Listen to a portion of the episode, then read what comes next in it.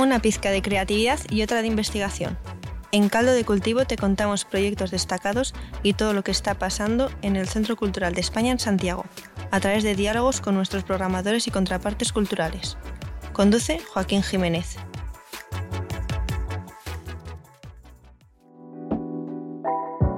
Hoy, Caldo de Cultivo da vuelta a la página, pero da vuelta a la página a cosas bacanes, bacanes, porque estoy con excelsos invitados. He estado buscando, me ha costado encontrar, porque todos los invitados que tenemos en el caldo de cultivo son súper especiales. Entonces he estado buscando sinónimos ahí para ponerle dinamismo. Estoy con excelsos invitados. Estoy con los Sebas de Naranja Publicaciones, Seba Barrante y Seba Arancibia. ¿Cómo están? Bien, ¿y tú? Bien, gracias. Y nos convoca algo muy bacán que está pasando en el Centro Cultural de España, que es que en el primer piso de nuestras salas de exposiciones tenemos la muestra Cuando escribo obras, mis manos piensan en libros, que recorre básicamente toda su trayectoria, ¿o no? Toda, sí, sí, desde el 2014, claro. Aprox. ¿La trayectoria de qué? Se preguntarán ustedes. La trayectoria de Naranja Publicaciones, probablemente una de las editoriales más importantes vinculadas al libro artista, que es un poco lo que nos convoca hoy en el programa. Como tengo los expertos, no les voy a decir yo qué es eso. ¿Cachai? Creo que eh, podemos partir el diálogo por tratar de pensar, ¿qué es el libro de artista? ¿Quién dispara primero? Es difícil eso porque siempre uno puede ir, tomar dos caminos, irse en un camino muy específico y hay un camino más simple y yo creo que soy más de ese, de ese camino. hace mm, un par de semanas Paula, la directora del centro, de hecho dijo, eh, una explicación que yo comulgo con eso, que hay artistas que trabajan con pintura, artistas que trabajan con escultura y hay artistas que trabajan con libros. Los libros son obras. Libros de artistas son obras. ¿Y tú? Eh, sí, yo también estoy de acuerdo con esa eh, proposición que es la más simple para explicar en definitiva cómo funcionan los libros de artistas. Eh, ahora hay millones de definiciones y lo entretenido también es entrar en esas definiciones entre teóricas y teóricos que no se ponen de acuerdo eh, también definiciones que tienen que ver con ciertos contextos históricos que han nacido, no sé, en los 60. Hay otra definición que eh, escribió Guillermo Deisler, en la que también propone que estos libros deben ser hechos a, mano artesanalmente.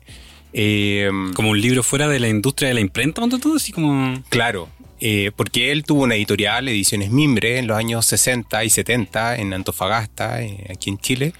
Eh, y claro, obviamente esa definición venía desde su propio hacer, digamos.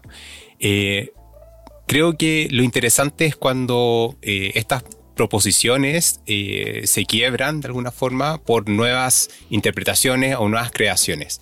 Y es algo que a nosotros siempre nos sucede, como intentamos cercar y definir eh, muy estrictamente como este eh, debe ser un libro de tanto tiraje, debe ser hecho a mano, que eh, es la simbiosis entre arte y literatura, y de repente llega una obra de un artista que no conocíamos y te rompe completamente el esquema que habías propuesto. Creo que eso igual es interesante y nos mantiene constantemente como analizando y ampliando el cerco de alguna forma. Claro, y también como mm, en un estado de alerta, pero de una alerta distinta, diría, como mm, no nunca pierde la capacidad de sorprenderse con los tipos de obras. Eh, Al principio me estresaba, era como, ya, tenemos esta definición y de repente ya encontrábamos este, este artista que hizo algo en los años, no sé, 80 y decíamos ya, pero ¿qué hacemos? Y como que te hacía un poco el tonto un comienzo, como ya no, no existe, después ya no, hay que hacer algo en torno a esto y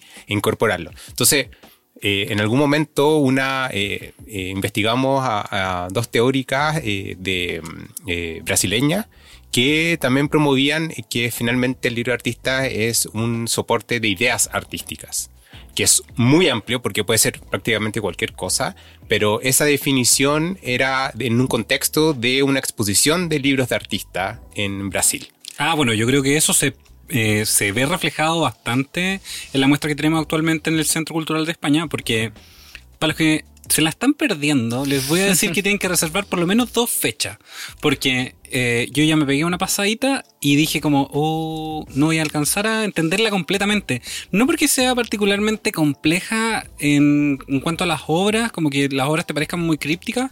Hay algunas que son súper sensoriales, como que entran rápidamente, creo yo. Eh, pero es porque tiene tanto detalle y creo que eh, el hecho de que no se pueda definir el libro artista de una... que se pueda definir de forma simple, pero a la vez también tenga muchas aristas, es algo que, que se refleja. ¿Cómo, cómo articularon esta, esta exposición que, eh, hago el resumen ejecutivo, consiste más o menos en una revisión de los nueve años de trabajo de Naranja Publicaciones Claro. y está compuesta básicamente por libros, pero no libros así como tapa, lomo, página, sino que eh, son objetuales, son... Hay libros que incluso hacen que uno mismo haga una especie de performance.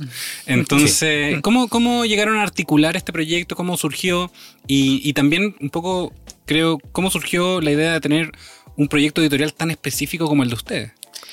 Fue un proceso de búsqueda. Hace tiempo, bueno, antes de estos nueve años, estábamos siempre buscando un poco qué hacer. Queríamos eh, renunciar a, la- a las carreras que estábamos llevando. ¿Ya? Eh, y dentro de eso surgieron varias, varias ideas y en algún momento encontramos ya, los libros son, queremos trabajar con libros. Y después fuimos, bueno, el proyecto fue avanzando y fuimos encontrando eh, esta especificidad. Yo no había escuchado jamás antes eh, el término del libro de artista. Y ahí, en ese momento fue cuando conocimos la obra, por ejemplo, de Javier Pinto Canales, fue aquí. Esto es lo que queremos hacer. Un poco encontramos nombre y forma a, a- lo que queríamos dedicar un poco la vida. Y, y un poco eso también como, lo que decía el Seba, como encontrar estos, estas obras también que siempre ponen en crisis el término, eh, fue hasta cierto punto enriquecedor porque podíamos ir siempre te- tensionando un poco más el libro. Como llevándolo a cosas que no parecen libros, a eh, elementos materiales que no se asemejan a los libros, ir más allá del papel, eh, claro, que sean más performáticos. Una actitud, una actitud como punk contra Claro, el libro. Como- claro. Claro. Y, y- y estar siempre como en el borde, un poco, yo creo que son muchas de las cosas que hay en el, eh, que aparte son un montón. O sea, de hecho yo me acuerdo de los Excel preparando la- las planillas, Excel con las obras y eran 80, 90, después, no, 100.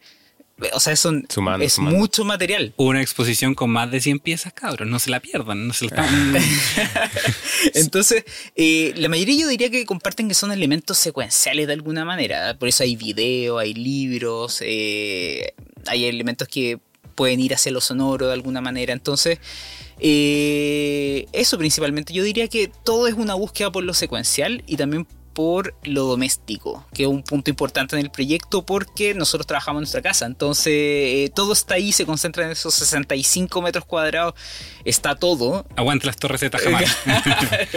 Oh, oh, revelé, revelé. Eh, claro. Los fans ya saben dónde pueden encontrar Naranja Publicaciones. Sí, en relación a, a cómo fuimos armando la exposición, eh, claro, lo que dice el CEA eh, fue primordial el eh, poder traer el espacio doméstico al Centro Cultural de España. Como que yo creo que al tiro nació esa idea de trasladar un poco el departamento acá. eh, eh, por eso está el, el- el neón, digamos, con el logo, un llamado a que la gente entre y pueda visitar. Eh, un poco esa fantasía de traer ese espacio. eh, La zona de, poco- de lectura, la biblioteca que tienen hermosa Claro. dentro de la... Claro, y bueno, de hecho ese espacio en particular nace con la idea de poder compartir lo que nosotros tenemos en nuestra colección, porque Naranja se compone por, está la librería, está la editorial, que es donde creamos y co-creamos con eh, otros artistas, y eh, está nuestra colección. Y en la colección tenemos obras y también tenemos teoría, libros teóricos que hablan sobre publicación de artistas. Y, claro, son libros que no son fáciles de encontrar, eh, sobre todo acá en Chile. Entonces queríamos compartir un, al menos un poco de, ese, de esa colección. Hicimos una especie como de mm, eh, edi- subeditorial, eh, porque son libros eh, fotocopiados, pero que están disponibles para que la gente pueda venir a sentarse en ese espacio y poder conocer un poco más del, del término o conocer algunas otras publicaciones. Entonces, claro, y hay que mencionar que cuando empezamos a, a cranear la, exposición, surgieron algunas eh, inspiraciones eh, de exposiciones a las que habíamos ido. Fue como ponerse en la situación de, eh, o recordar qué exposición me gustó mucho y como que la gocé, digamos, en, en- en el recorrido. Y ahí aparecen dos, eh, bueno, tres, digamos. Tres, sí. Una de Ulises Carrión, del 2016, que visitamos en el Reina Sofía, que se llamó Querido Lector No Lea, que Ulises Carrión, hay que decir, es como uno de los grandes referentes de publicaciones de artistas o libros de artistas. Eh, bueno, él no le llamaba libro artista, le llamaba libro obra. Ahí este, empieza como la dicotomía. la claro, tensión. tensión. Eh, y bueno, y esa exposición a nosotros, de hecho, marcó el hecho de que empezáramos a, a crear, a, a editar. Eh, una exposición que visitamos también de, en el MoMA de Tillmans, eh, fo- fotógrafo alemán, eh, que también tenía un, un tema muy particular con el goce. De hecho, había una sala en la exposición en la que había solo música como de, no sé, una disco en Berlín eh, y mucha droga. No sé, era como una proyección, música, y esa era la sala de exposición. Es la clase de exposiciones de nuestro radiocontrolador. no, no puede defenderse, por eso yo le digo eso. Ya. ¿Y la tercera? Y la tercera, una de Tauba Auerbach, una artista norteamericana que eh, también tiene una editorial en, en Estados Unidos y que visitamos el año pasado, creo. El ¿no? año pasado, El año sí. pasado en San Francisco.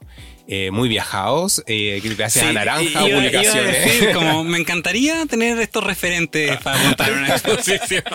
Y, y claro, y ella también, bueno, con- también con, con otra dimensión de recursos, digamos, porque, bueno, en Estados Unidos y en el Claro. MoMA de San Francisco, na, na, na.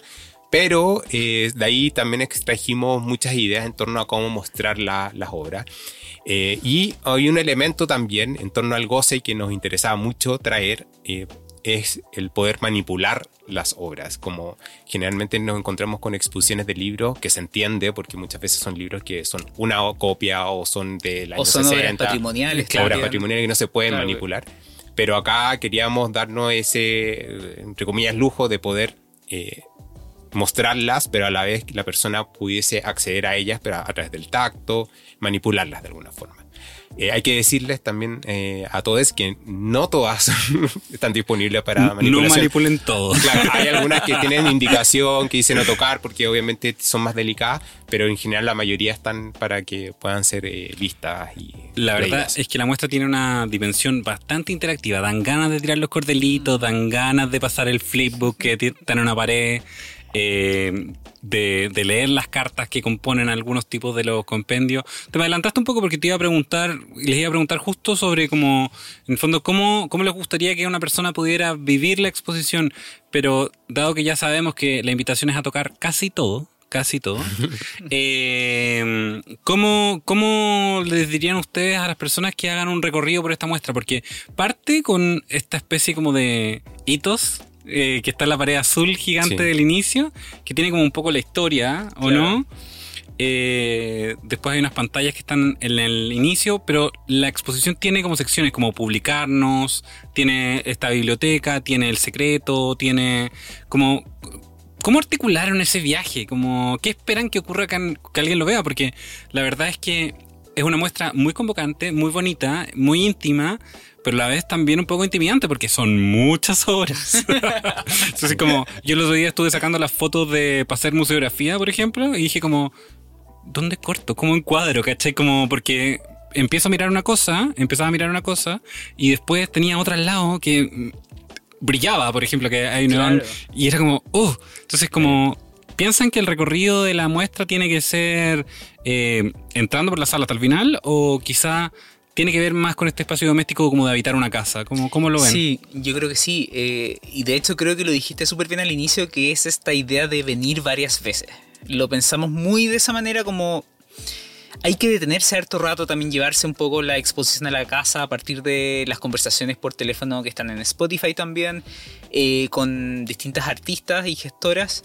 Eh, pero creo que eso, recorrerla muy orgánicamente, ir eh, viendo distintas obras, también hay una cartelera de televisión que está disponible. Entonces, en realidad, la exposición se puede estar mucho rato, mucho rato. Y por eso también recomendamos de que vengan más de una vez. Eh, y también pensamos el recorrido a partir de una cosa lógica, que es, eh, para nosotros al menos, eh, la idea de publicarnos eh, qué es lo que hemos hecho nosotros y también como el trabajo que hemos hecho con otros artistas. Em, y esa es la segunda sala. Entonces son dos espacios de mucho trabajo, porque han sido nueve años de mucho trabajo. Ah, pero eso es un excelente código de lectura, como que en el fondo en la primera sala podemos ver trabajo de ustedes como artistas en, como naranja y otro el tejido con otras obras, o sea, con, otro, con otros creadores. Claro, claro, totalmente. Es, por ejemplo, ahí los que quieran venir a ver la muestra, que a todo esto está en Providencia 927 y se puede visitar de lunes a viernes de 11 a 20 horas con entrada liberada. He dicho esto muchas veces. Eh, eh, pueden separar su visita en, dos tandas, por ejemplo. Vamos a ver el trabajo de los Sebas, vamos a ver el, que también es trabajo de los Sebas, pero con otros artistas publicando obra. Claro. ese podría ser un código de lectura. Totalmente. Y también el recorrido del inventario, que es de alguna manera nosotros pensamos en 132 hechos, estos nueve años de trabajo, como hay cosas positivas, cosas negativas, eh, pero todos estos recuerdos surgen en un orden súper aleatorio y bajo la idea de poder contar una historia a partir de un recuerdo. O sea, todos estos recuerdos uno los puede relatar algo de alguna manera. No son hechos que quedan aislados y que solamente nombrarlo y quedan ahí, sino que se puede relatar algo a partir de esos 132. Eh, y hay una efímera también que se pueden llevar. Y ahí se hace la conexión entre estos recuerdos visuales y el recuerdo textual. Claro, la efímera era la idea que se llevaran algo, pero no fotos de la expo necesariamente, sino que un recuerdo a partir de este inventario. Que a todo esto, igual el inventario es un elemento eh, importante para nosotros porque, eh, primero, no es cronológico, sino fue un ejercicio de sentarse a recordar y eh, a mí se me olvida todo, entonces eh, fue un buen ejercicio. Somos del mismo equipo. Entonces como que, claro, nos sentábamos y, íbamos recordando y eh, siento que ese recordar y el llegar a esos acontecimientos es porque de alguna forma nos marcaron.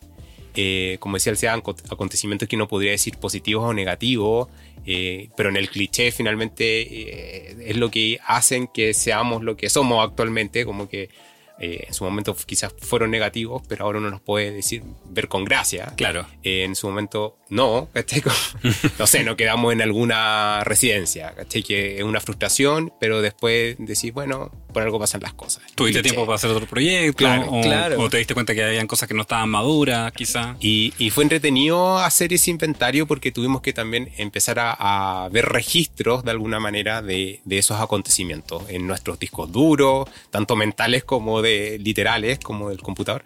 Eh, y claro, ese sería como una tercera parte, bueno, es la, la, parte de entrada a la, exposición, pero eh, yo creo que igual entrega ciertos aprendizajes, como también hay ciertas referencias a ciertas publicaciones. Eh, y bueno, y las conexiones finalmente, mm. como el recordar. Y ahí es donde se conecta también el, lo que decía el SEA de estas llamadas telefónicas, que hicimos un, un Spotify eh, que hay ciertas personas que nos han marcado de alguna forma, pero con las que no hemos creado publicaciones. Es la, colección, de, archivos sonoros, ¿cómo nos conocimos, o no? Sí. Ya, para, que, para los que no estén al tanto del proyecto, los chiquis de Naranja también tienen esta serie de audios donde conversan con los artistas que han sido parte o han pasado a lo largo de la editorial, que pueden consultar como material complementario para este podcast. Así que tienen harto para escuchar.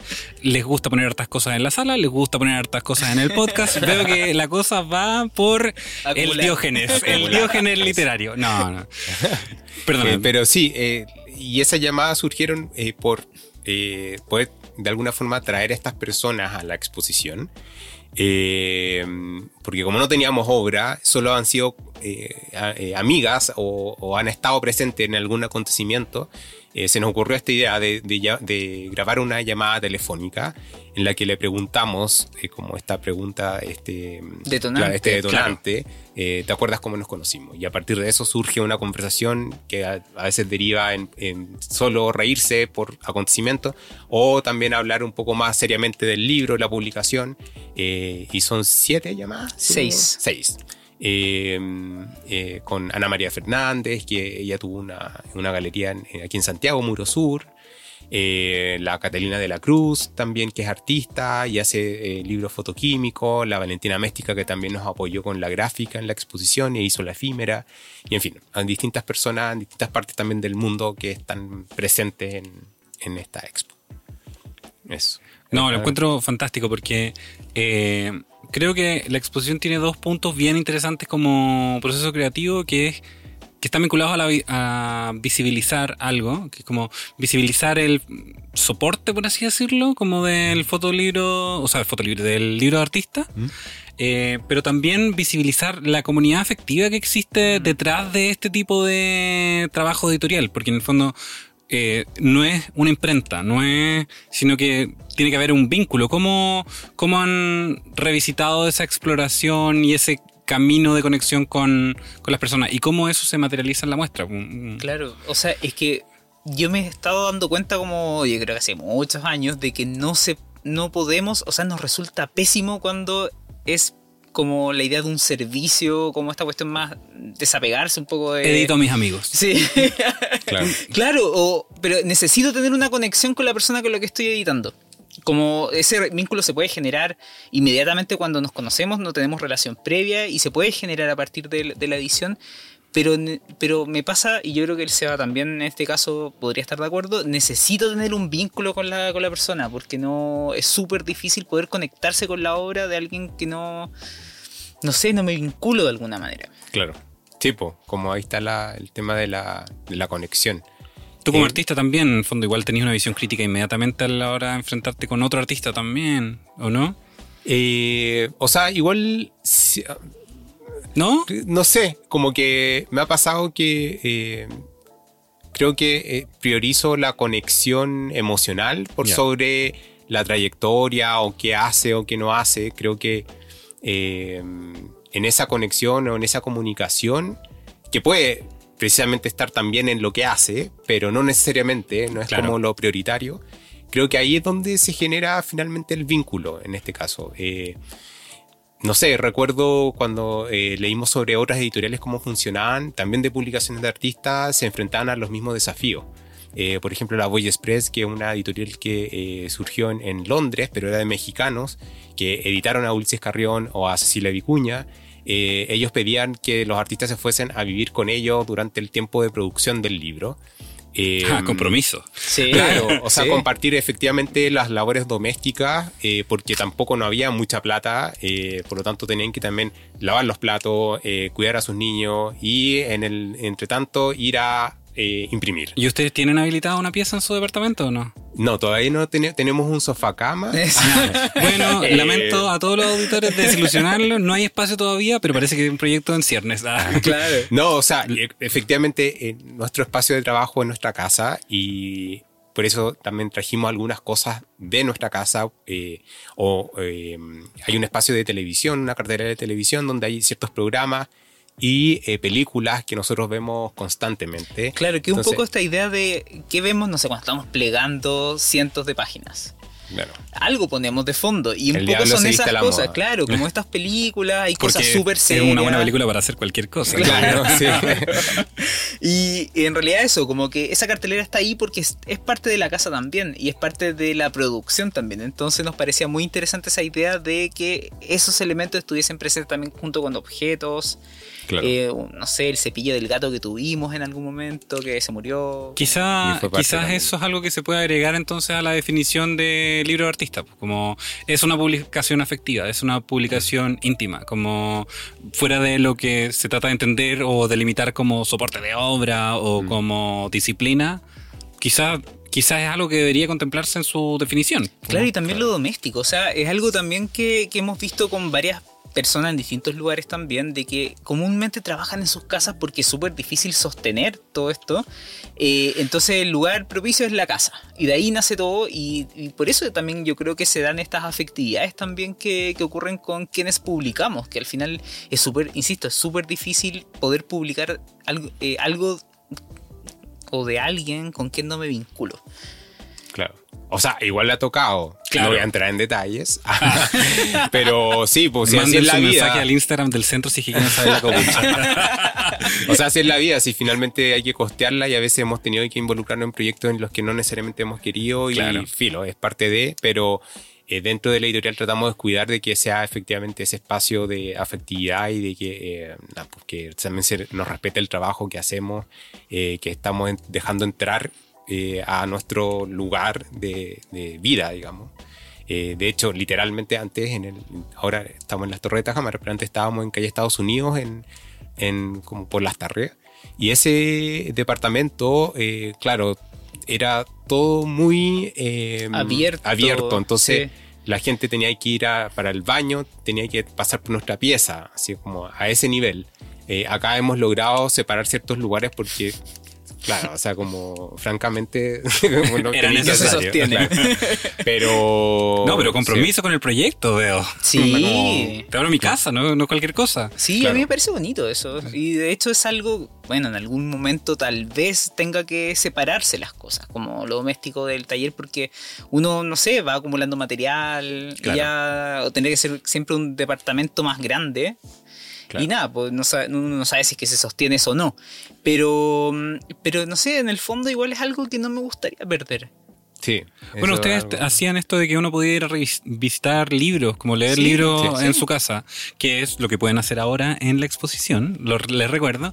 Y sobre eso me quiero centrar un poquito, porque eh, se conoce o se, siempre se asimila que la lectura es un- como un proceso muy personal, relativamente solitario, pero como yo encuentro que la muestra subvierte bastante el hecho de estar en un espacio público viendo libros, como que no es algo que uno haga, como si estáis en la biblioteca, el libro que estáis viendo, tradicional por así decirlo, eh, lo estáis viendo para llevártelo. Para, para reducirlo y procesarlo en tu... Reducirlo, uff. Eh, recuperando libros aquí. Eh, eh, para procesarlo en tu intimidad como en, en tu propio espacio doméstico solitario. ¿Cómo han visto que ha sido el proceso de la gente viendo libros en comunidad? Como abierta, en el espacio de la biblioteca que montaron dentro de la exposición. En general, hemos recibido hartos agradecimientos por el hecho de poder tocar libros en una exposición de libros. Que, insisto, o sea, no, no es algo común. En la Eh, inauguración fue maravilloso ver eso. Sí, sí. Eh, o sea, ver a la gente, eh, toda la gente como manipulando las obras, eh, eso fue algo no antes visto, Ah. algo inédito. No, Eh, no, no, se- no se sé, ha visto verdad. antes, sí. Pero a esa escala también. Y yo creo que quizá el, el hecho de manipular y ver cosas a la vez, como que poder comentarla, como mostrarte Claro. el libro. y- Y No, sí, y- me y estoy acá, también- eh, arrancando sí, los ta- sí. pero, pero igual no es algo común, o sea, uno va al museo y Sí, siempre está la... O sea, han existido exposiciones an- anteriormente donde se han Deisler, podido, ejemplo. claro, Deisler en el 70, una en el MoMA en el 77, como que han exist- hay casos de, de exposiciones con libros que se pueden tocar. Pero eh, se me fue la onda en este momento. De Sobre, estamos subvertir hablando los sobre Ah. subvertir el orden de cómo uno se relaciona con el libro, ¿cachai? Como desde un espacio Ah, público y abierto versus la idea del... Ahí- Ahí recuperé la idea. Pero una cosa también que nosotros queríamos hacer era que los libros no tuviesen instrucciones de cómo tenían que ser leídos. Por eso hay muy poco texto. O sea, hay muchos objetos, como dijo Joaquín. Hay muchos, muchos objetos, muchos libros, pero hay poca explicación. Sí, es cierto, uno tiene que empezar como a intuir. Claro, Como- y nos parece más interesante. O sea, yo creo que ya a esta altura, francamente, no, no estoy para decirle cómo alguien tiene que leer algo. No, eso es perfecto, porque en el fondo te metí en la aventura de leer, como de, Claro. de, de leer no palabras, sino que en el fondo lo que significa leer en conjunto. Es como, creo que es una cosa muy bacán. Claro, eh, y si alguien luego quiere puede entrar en los códigos QR y averiguar un poco más de, de cada obra, pero, pero me interesa más esas lecturas. De hecho, justo antes de la exposición, varias personas nos habían comentado algunos libros que hemos publicado desde otras veredas y que eran mucho más interesantes incluso de las que nos- nuestros propios discursos. Entonces nos interesa eso, que alguien pueda ver con su historia, con su bagaje cultural, que pueda aplicar todo eso en cada uno de estos libros y vea cosas que tal vez nosotros no estamos viendo. Y Entonces- que eso siempre va a suceder, o sea, las relaciones Claro. que se pueden hacer. Ahora, el, el tema de la manipulación de estos libros y de eh, apelar, eh, igual viene de, de antes. Deisler ya en, Poesía Visual, un libro que nosotros reeditamos, eh, que está presente en la exposición, eh, está lleno de eh, imperativos que llaman a hacer distintas acciones. El, ¿cómo se llama? el proyecto para hacer un libro, esa es como la bajada del, nombre del, título. Y también con el CAIC en esos años, en los 70, la poesía visual estaba vinculada a pedirle a las personas que hicieran cosas. También Lilla Clark en, en los 60 con sus bichos eh, apelaba a que la obra de arte eh, un poco saliera del museo y que sea manipulable con, eh, con estos...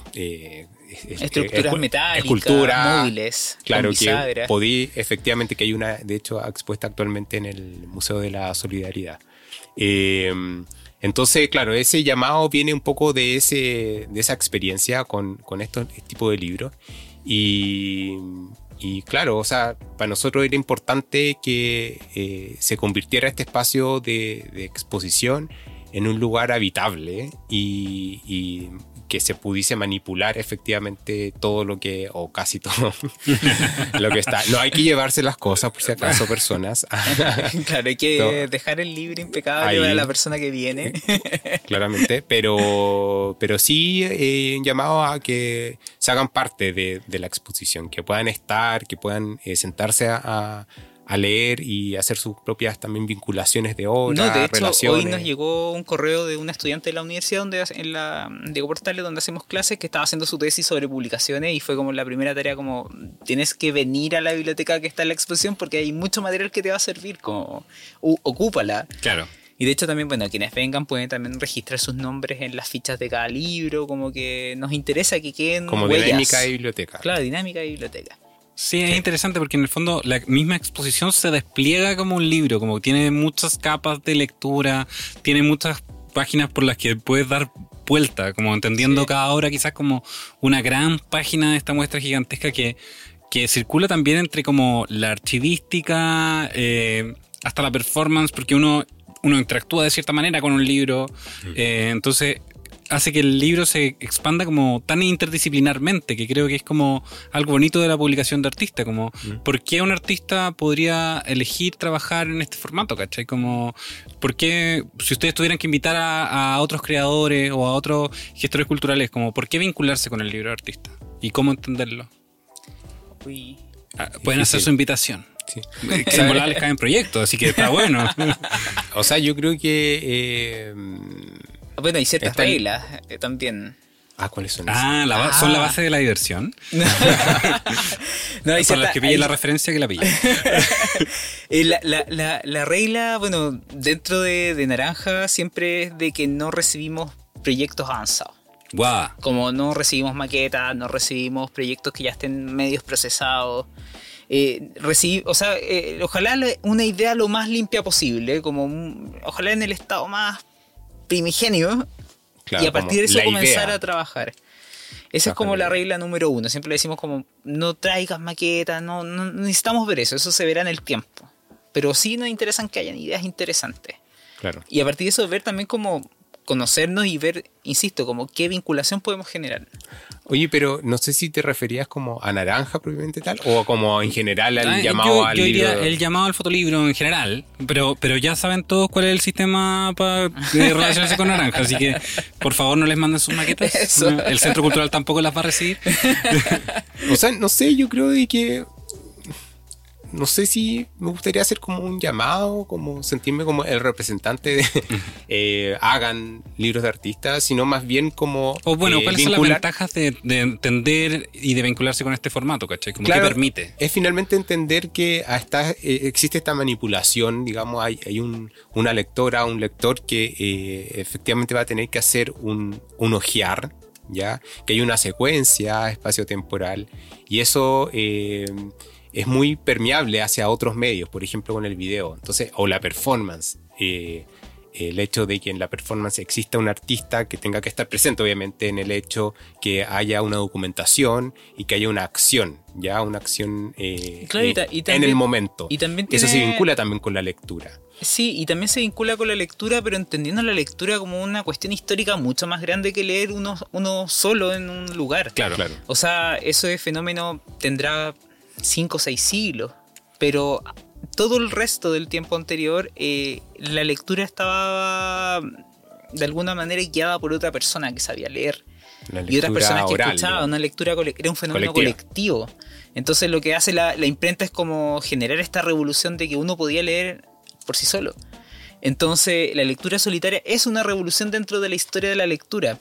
Y, mm. en muchas obras ligadas con publicaciones de artistas aparece, se, se, se un poco se retoma este hecho histórico de que la lectura también puede ser un hecho colectivo. Claro, y de hecho un hecho sensible, como ni siquiera ligado a la escritura, claro, propiamente tal, como que de hecho yo creo que hay muchos libros muy bonitos que no están, no tienen como base la letra, por decir la tipografía, sino que es efectivamente una, una, lectura sensorial, como en el fondo en algún momento se habrá leído un paisaje, ¿cachai? Como, Totalmente, sí. Yo creo que la muestra enseña bastante la idea de que leer tiene que ver con una aproximación sensible a una realidad.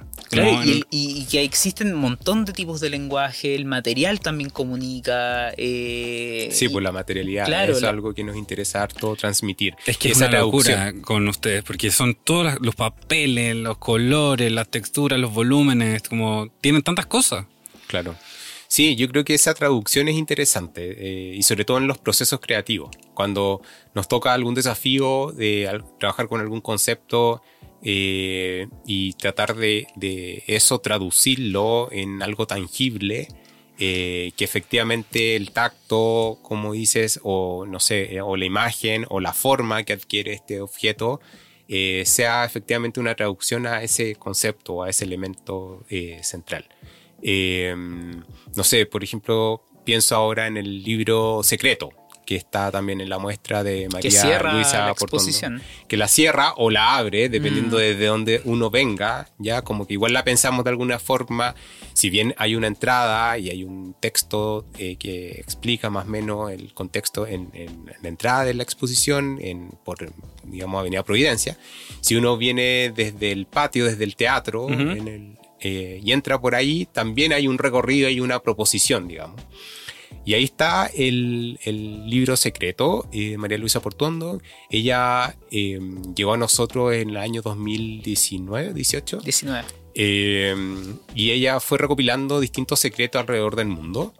Eh, ese fue un gran desafío porque ella tenía como 2.000 secretos escritos a mano, eh, en distintos idiomas además en italiano, en árabe, en inglés, en francés, en portugués, etc. Y, eh, y tuvimos que traducir todo ese, ese mundo, digamos, de secreto en un objeto. Y eh, lo que finalmente hicimos en ese caso fue traer la experiencia de eh, revelar un secreto, secreto, porque a todo esto la persona que participaba de esta intervención, para poder Em, leer un secreto de otra persona, tenía que dejar su propio secreto. Como un Entonces Era claro, era un intercambio. ¿ya?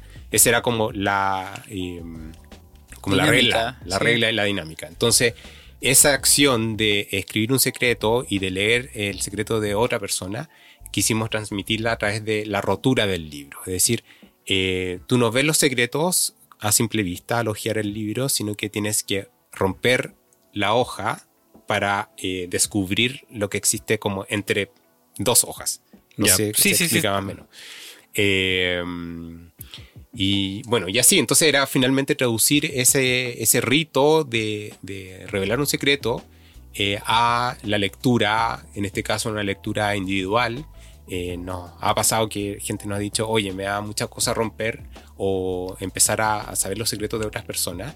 O también hay gente que ha ido como día a día abriendo un secreto tras otro.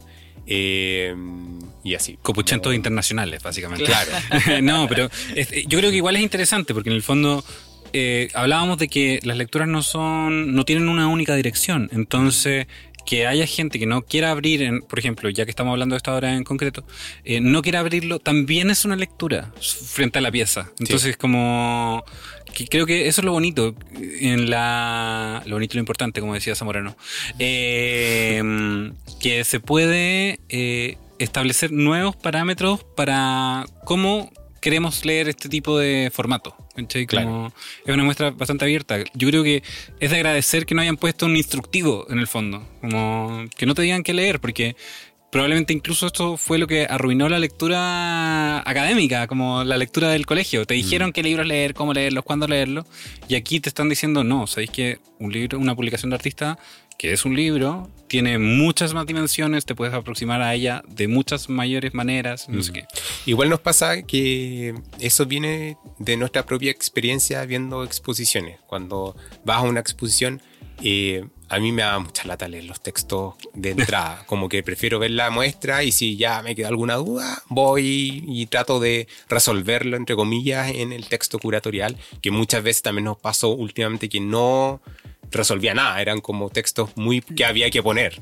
Entonces... Eh, no, y también poco antes de la expo me encontré unos textos, no voy a decir dónde vi esos textos. Pelea, pelea, hombre, vamos, vamos, vamos. Pero que, pero que estaba siempre un poco en ese tono de, de tú tienes que leer esto y debieras pensar esto, ver esta obra de esta manera, y en realidad, ¿por qué? O sea, y, y, ante eso me revelo. sí, eh, y creo que la, la, exposición un poco la pensamos de esa manera, como decía antes, de que no tengo por qué decirle a alguien cómo debe leer una obra. Claro, le puede interesar o no. Obviamente uno quiere que le interese a la gente todo, pero también pueden haber ciertas inquietudes. Nos pasó, por ejemplo, en clase y que, no sé, eh, una alumna nos dijo, oye, pero ya, ustedes me están explicando este libro, pero yo si lo veo en la librería no me llamaría la atención, no tengo idea del, contexto y ya es. Y es nomás, pues, está bien. O sea, nosotros obviamente aquí te explicamos todo el contexto porque estamos hablando de la obra y estamos teorizando sobre los libros, eh, pero, pero también es, lícito de que no exista explicación y que no te interese por su forma. Eh, como también no te podría interesar una novela. Claro. ¿Ya? Eh, o sea, se puede juzgar un libro por su portada, entonces, un poco. Eh, yo creo que en este caso sí. Sí, aquí, o sea, aquí cabe, como el libro que te llame es probablemente con el que tenéis que relacionarte en la muestra. Evidentemente uno llega a profundizar sobre una biblioteca gigante y hermosa que por favor no se pierdan de nada. Eh, pero sí hay disposiciones museográficas que resaltan algunas piezas en general. Bueno, de hecho hay un, eh, proyecto que se llama No ISBN. El ISBN es un código que se le pone a los libros, que eh, un poco para clasificar eh, y tener un control, si lo llevamos a, eh, de lo que se hace y lo que no se hace. y en este ámbito es algo que se rechaza porque muchas veces no caben dentro de estas clasificaciones, es muy bajo tiraje. Claro, además no existe libro de artista como en el ISBN. ¿No, está, ¿No existe dentro del código? Mira, hay como aparece por abajo, en algún lugar aparece como una categoría, pero las categorías principales no aparece. Entonces uno tiene que buscar otros espacios. ¿Y la queremos o no la queremos? Esa es una gran pregunta. Eh, es que yo creo que es algo que todavía no está tan definido, eh, lo que hablamos, como que es un espacio donde hay discusiones todavía, no hay una palabra tan fija que no sé si es tan necesario. Claro. Lo terminará restringiendo quizá, ¿no? Puede ser. Y claro, y lo que él hace es curar exposiciones de eh, libros de artista bajo su propio proyecto. Entonces lleva repisas con eh, publicaciones. Y en este libro eh, también propone que se podrían hacer exposiciones en torno al color de la portada del libro.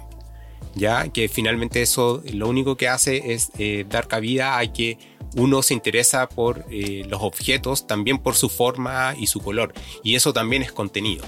¿Ya? O cuando hablamos de libros en blanco, eh, por ejemplo, la inteligencia militar de eh, Sergio eh, Pesutich, que la inteligencia militar escrita con H, ya que también habla de un contexto y un libro completamente en blanco, que aparece de hecho una, contraportada, una portada y contraportada, y lo demás no hay nada más, es solo hojas en blanco.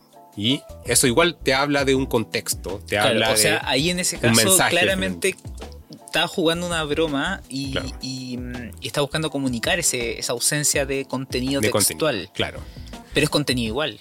Claro, entonces eh, sí, efectivamente uno podría jugar, pero claro, no quedarse con el juzgar el libro, sino que eh, efectivamente... Sentirse atraído quizás, como... Claro.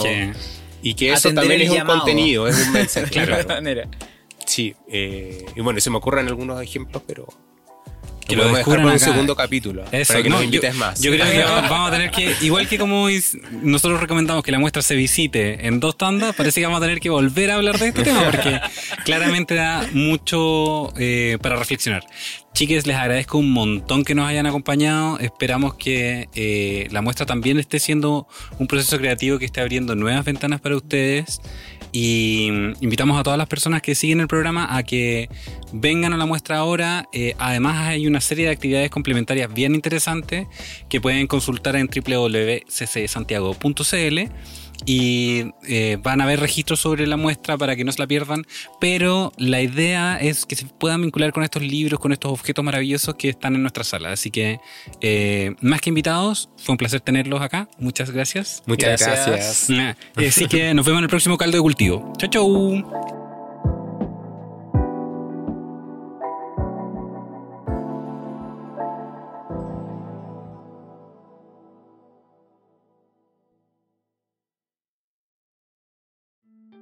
Las opiniones vertidas en este capítulo son de exclusiva responsabilidad de quienes las emiten y no representan necesariamente el pensamiento de Radio Inventada ni el Centro Cultural de España en Santiago.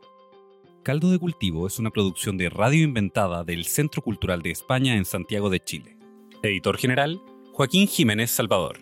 Postproducción, Fabián Flores Corbalán. Todos los derechos reservados.